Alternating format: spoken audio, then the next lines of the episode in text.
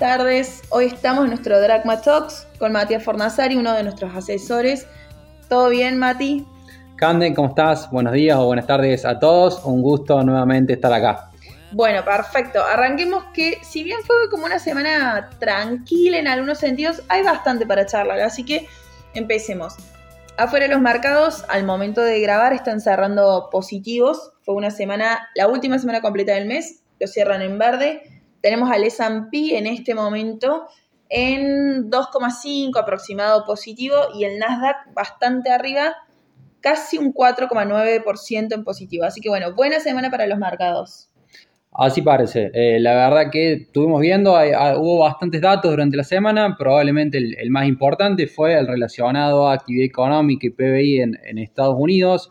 Al mismo tiempo, eh, temporada de balances viene siendo. Ahí hubo buenos, hubo malos, hubo sorpresas buenas y hubo sorpresas malas. Bastante eh, mixto, pero yo creo que esta temporada no aportó tantísima volatilidad como otras temporadas que hemos visto este año, ¿no? ¿No te dio esa sensación? A ver, en cuanto al mercado en promedio, no. Pero por ahí si ves a algunas empresas o papeles puntuales, sí. Eh, Intel, por ejemplo, o Intel, eh, la verdad que muy negativo, sobre todo con las proyecciones de eh, crecimiento futuro en cuanto a su negocio de, chips o microchips. Tesla, al revés, sorprendiendo de manera muy positiva.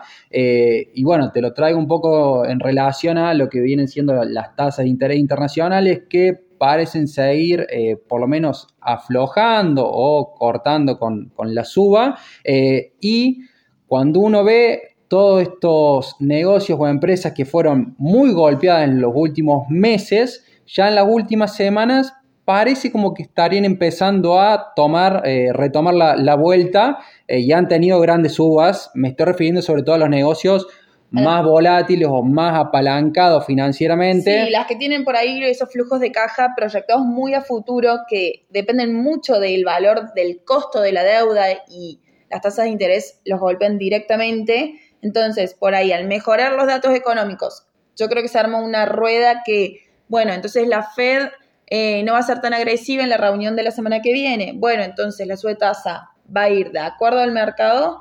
Entonces, estas tech o este segmento que depende tanto de la deuda empieza a reflotar una vez más, ¿no? Tal cual. La verdad que, bueno, criptomonedas también, eh, subiendo de manera importante. Meta, por ejemplo, eh, han, tenido grandes aumentos en las últimas semanas. La verdad que pareciera como que el mercado está haciendo un intento de eh, confirmar la suba y finalmente arrancar, distinto a lo que hablábamos la semana pasada, donde veíamos un cierto techo que a ver si lo quebraba o no lo quebraba. A mí particularmente me queda la duda, sobre todo teniendo la semana que viene eh, la reunión de la Fed, que va a ser la, institución que tenga la última palabra. Eso te iba a decir, ojo con, con ilusionarse y eso, con la ruptura de este techo que veíamos, por así decirlo, en el S&P, porque la semana que viene tenemos reunión de la Reserva Federal y seguramente una sube de tasas. La magnitud hay que esperar pero bueno, yo creo que del tono que tenga el discurso de la Fed, la suba de tasas en sí y todo eso, puede depender que el mercado termine de romper este techo o vuelva para abajo, ¿no? Sí, la verdad que no veo que pueda haber grandes diferencias en cuanto a las futuras subas. Sí, capaz me focalizaría en eh, el tono del discurso, de qué tan contractivo o no será Powell eh, hablando, eh, porque hasta el momento el mercado viene comprando la idea de un soft landing, que hace un tiempo parecía como algo medio remoto, se viene cumpliendo más cuando vemos los datos económicos de, la economía norteamericana, cómo salió la, última esta semana. Eh, pero todavía no sé si la Fed se terminaría de convencer con estos datos de que la inflación a futuro está controlada y no descarto que pueda haber un tono más contractivo en las palabras ¿Sabes? Yo creo que puede pasar. A ver, el dato de PBI de esta semana, que hace referencia al cuarto trimestre del 2022, fue del 2,9%, un poquito superior a las expectativas. Empleo, la, más allá de todos los despidos que estuvimos hablando en las tech y todo eso, que esta semana también hubo grandes tech anunciando despidos, las solicitudes de desempleo no están aumentando como mm. espera la Fed. Entonces, yo creo que la Fed puede llegar a pensar de que tiene margen para seguir ajustando. La economía no se está enfriando, a un ritmo evidente, el, empleo no está aflojando, entonces creo que puede pensar de que tiene margen para seguir ajustando en tasas, ¿no? Y asegurarse el tema inflacionario. Sí, todo lo que mencionas y te agregaría commodities. Eh, la verdad que han cedido, han bajado un poco, pero por ahí no en la magnitud que, que capaz el Banco Central lo estaría buscando. Sí. Otro gigante del mundo, China. Sí. Se está empezando a hablar de vuelta bastante en China. Fue muy castigado en estos últimos años, recontra restrictivo con el tema COVID y su economía se vio bastante golpeada por las propias decisiones que tomaron, yo creo, ¿no? Pero estuvieron aflojando de cara a fin, no, durante fin del año pasado y este principio de año las restricciones y volvió un poquito al radar, ¿no? ¿Coincidís conmigo? Mira, eh, la verdad que sí, eh, esta semana tuvimos un, participamos en un call con la gente de JP Morgan que nos estuvo haciendo un poco un resumen de lo que viene eh, sucediendo allá. China en este momento está festejando su año nuevo, sí. celebración muy importante para el pueblo, por lo tanto era un poco como obvio que el gobierno iba a ceder en cuanto a restricciones para este momento. Algunos analistas habla, hablan o hablaban de que para marzo, cuando sea eh, su nuevo congreso en cuanto, su congreso anual en cuanto al Partido Comunista, eh, iba a terminar de tomar medidas referidas a la, a la relajación de... Eh, de las restricciones del COVID, sí. Y se están dando estas, esta relajación y eso se está evidenciando sobre todo en las proyecciones del crecimiento de China. Para el 2022 esperaban crecer más del 6%, no lo lograron crecieron solo un 3, ¿no? Sí, un 3%, que la verdad que cuando lo medís contra eh, el dato que acabas de decir, es, parecería casi como una contracción. Exacto, sobre todo para China, que en los últimos años fueron un poquito obsesivos con el tema crecimiento y venían muy bien encaminados, pero este año ya las proyecciones están arriba del 5%, según para JP Morgan, del 5,5 aproximadamente, entonces parece que China está encaminado, ¿no? Pasa que cuando vos ves eh, esos datos, la caída sobre todo en, el PIB o en la economía se ha dado por la retracción del consumo, obviamente. Tanta restricción a, la movilidad, al consumo y a la libertad de las personas por justamente moverse y consumir o, trabajar, ha hecho que el consumo durante 2022 haya, haya caído un 80%. Entonces, estamos hablando de un, de un mundo por ahí donde se espera una cierta contracción en el crecimiento y todo eso, pero un gigante asiático donde se espera otra cosa, sobre todo en el consumo interno, y tienen margen para lograrlo. A ver, el otro día leí el dato de que el ahorro acumulado de los hogares hoy representa cerca del 14% del PBI chino, cuando en los últimos años, en los últimos 10 años el promedio fue del 8%. Entonces, los hogares chinos están con una capacidad de consumo muy grande. Hay que ver si lo terminan de lograr, ¿no? De pasar estos ahorros al consumo, pero es probable que si se termina de abrir la economía china, el consumo interno realmente genere mucho crecimiento este año. Sí, hay lo que decís, Cande, tiene un poco la dicotomía que sufre eh, los gobernantes entre el corto y el largo plazo. Ellos en su plan quinquenal le están apostando a que el consumo interno crezca mucho en el país, pero en lo inmediato de corto plazo depende mucho de su comercio exterior. Y ahí si querés te hago un poco la relación con lo que hablábamos al principio o, venimos hablando en las últimas charlas, de que si Estados Unidos y Europa y el mundo un poco desaceleran su crecimiento, China lamentablemente lo, va a sufrir, entonces esta proyección de crecimiento también la tomaría un poco con ciertas pinzas. Eh, al menos hasta que tengamos realmente Los eh, datos, de, cómo va a ser el crecimiento eh, mundial. Más sobre todo que China es muy impredecible, creo yo, ¿no? Así es. Bien, Mati, y si quisiera agregar algo de China a mi portafolio, tírame o recomendame dos activos que te la jugarías, ¿no? Bueno, eh, mira, nosotros que comercialicemos, distribuyamos, te diría uno de la familia de, de la gerenciadora de fondos de 91, el, el Asian Future Leaders. Es ah. casi todo equity, ¿no? Sí, es 100% acciones, eh, futuristas, como el título lo dice, eh, probablemente empresas con mucho potencial eh, hacia el futuro de largo plazo, pero la verdad que con las caídas que ha tenido, te podría decir que interesante si se da realmente la proyección de crecimiento que, mencionamos. Que por lo, menos, por lo menos en lo que vamos del año viene creciendo bien, está bien. Todos los fondos de afuera en general vienen recuperando, pero bueno, ya es un buen indicio que estén recuperando. Tal cual lo dijiste. ¿Y renta variable, eh, renta fija, perdón? Ahí te diría de la familia de Newberger, de la gerenciadora de Newberger, el Asian Debt. Ahí podés estar comprando renta fija destinada o alocada en esa parte del mundo. Perfecto, espectacular. ¿Te parece que pasemos a Argentina? También fue una semana por ahí un poquito más movida. Tuvimos un banco central bastante comunicador, por así decirlo. Fue un comunicado tras otro desde el principio de la semana. Primero arrancamos la semana con un comunicado donde el central subía la tasa de los pases para fondos comunes de inversión al 68% TNA. Esto sobre todo impactaba mucho en los bancos. ¿Por qué? Porque gran parte de los depósitos que tienen hoy por parte de los fondos se iba a destinar a pases con el central. Entonces, les restaba rentabilidad a los bancos sobre todo. ¿Qué pasó? Dos días después, sin mucha vuelta, el central dio vuelta con esta medida prácticamente y lo que hizo fue habilitar a los bancos comerciales a poder tomar caución. Entonces... Caución bursátil. Caución bursátil, exacto. Dio un poquito la sensación de que, a ver, emitieron un comunicado que no le gustó a los bancos, sobre todo, yo creo que por una cuestión mucho de lobby, tuvieron que dar marcha atrás y bueno, intentaron, intentaron como pudieron solucionar la medida. Todo esto para mí, en mi opinión, es para seguir conteniendo lo que son el CCL, los dólares financieros. Y ni hablar del Blue, que parece que no tiene techo. No, la verdad que, bueno, Blue fue, fue emparejar o empatar el dólar Qatar. Eh, y en cuanto a CCL, la verdad que continuó aumentando esta semana, si bien hubo intervenciones, le costó mucho, está haciendo esfuerzo el central para, conseguirlo.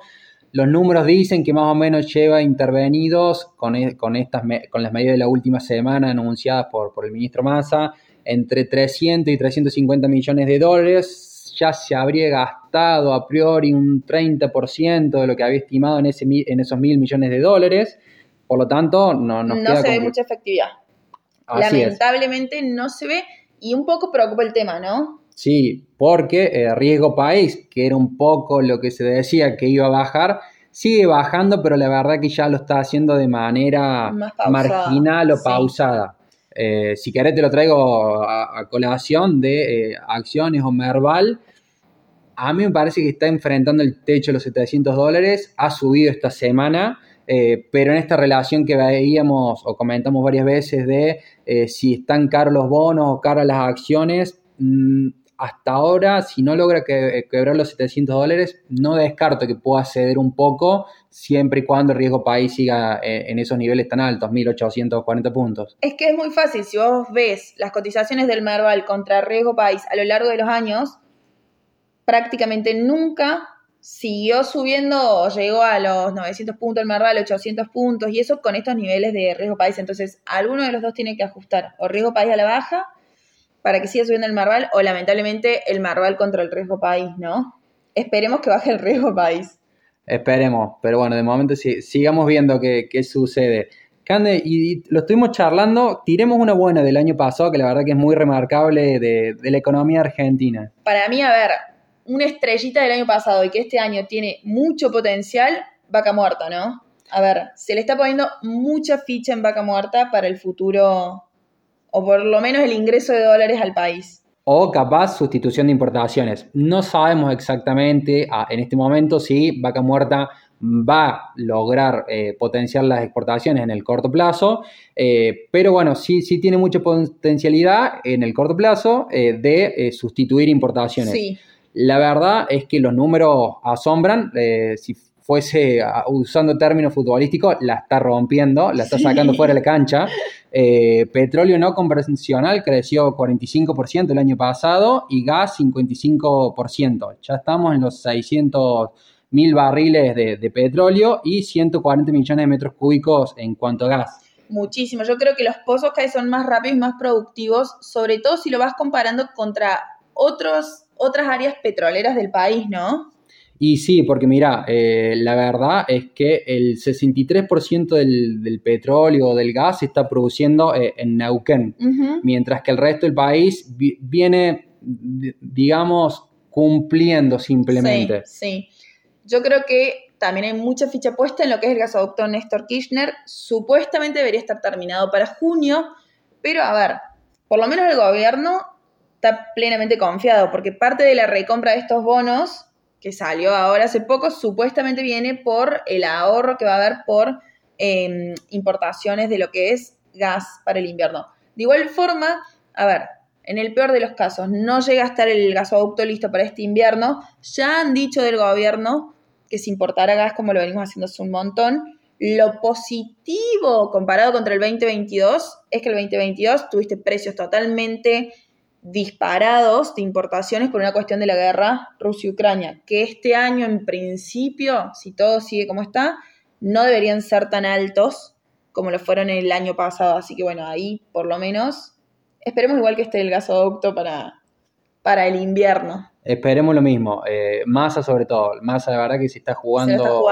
eh, en eso. Eh, el anuncio esta semana fue que la CAF otorgaba un crédito importante para que se continúe, se termine finalmente este gasoducto, sobre todo que uniría con las provincias del, del, norte del país para justamente esto que decimos de sustituir importaciones. Ahí más o menos el número ronda en unos 4 mil millones de dólares que se estarían sustituyendo de, importaciones energéticas. Y un poco, Cande, si querés, eh, relacionado a este sector, si me la quisiera eh, jugar, me gusta, quisiera agregarle algo a la cartera de inversión, ¿dónde, ¿cuáles son las empresas que están y cotizan vía mercado? Por lo menos las que están bastante o muy presentes en Vaca Muerta, tenés Vista, tenés IPF, Pampa, no sé si vos querés sumar alguna más. Transportadoras del Sur, la verdad que viene siendo prolijita en cuanto a números, y Transportadoras del Norte, que bueno, fue muy golpeada post paso en su momento por congelación de, tarifas, pero también podría ser una buena candidata a agregar a la cartera. Sí, directamente con el papel de frente o bueno, alguna obligación negociable o algo que se consiga, a ver, no tan cara, porque también es algo que estamos viendo en las obligaciones hoy, que están muy sobre la par. Entonces, por ahí está bueno, si vas a ingresar por mercado secundario, ingresar cuando esté bajo la par o bueno, a la par en su efecto, ¿no? Pero creo que sería una buena opción. El año pasado, por lo menos energéticas, fueron... La estrella. Exacto, exacto. Mati, a ver, como para quedarnos con una idea global de Argentina y como una leve reflexión más del lado político. Luego de Batakis, a Massa lo pusieron un poco a solucionar la situación y le, le dejaron operar, ¿no? A su gusto, le dieron un poco vía verde para tomar las medidas que creyera necesarias. Pero ¿no crees que si la economía no colabora, que si ciertas variables no terminan de ajustar a su gusto, se le puede descontrolar un poquito esta vía verde que le dieron? Luego de muchas negociaciones que tuvieron internas, eh, lo nombraron a él con relativamente bastante poder eh, y muchos objetivos los cumplió. Sí, sí. Eh, pero uno cuando sigue viendo proyecciones y ciertos escenarios, mm, me parece como que Massa siempre se la juega que este verano no, se le corte, no se le acabe. Sí. Pero de vuelta, relacionado a lo que mencionamos antes, cuando uno ve el, el con Liqui eh, despegar o que por ahí el gasoducto no termine concretándose, sequía que hemos mencionado muchas veces, reservas y demás, el riesgo importante sigue siendo y latente te diría que, está. Eh, la apuesta es, importante del lado de ellos, no sé cuántas más opciones tienen, pero te diría que las chances de que se la acabe este verano pueden, pueden surgir o pueden aparecer en algún momento. Sí, yo coincido con eso y bueno, la realidad es que ojalá no. Ojalá no se acabe el verano, pero todo llega a su fin. Bueno, Mati, me parece que repasamos y creo que tenés algo que contarnos, ¿no? Bueno, Cande, eh, mucha gente ya lo sabe, pero también utilizo eh, este medio. Eh, la verdad que luego de casi cinco años acá en la empresa, decido dar un, paso al costado. No es para nada fácil. desde chico siempre quise laburar en, en, una ALIC o una agencia de bolsa. Dragma fue mucho más de lo que imaginé cuando, cuando entré. Le agradezco a Alan, a Agustín, a vos, Cande, a Martín a John y a Hernán eh, por todo lo, aprendido. La verdad que fue un gusto, un placer. Eh, ahora me seguirán viendo, pero probablemente desde afuera con un rol de asesor o, agente productor. Tengo otros deseos o proyectos que cumplir, eh, hacia allá voy. Y bueno, muchas gracias a, todos los que me han escuchado. Hemos tenido conversaciones, charlas.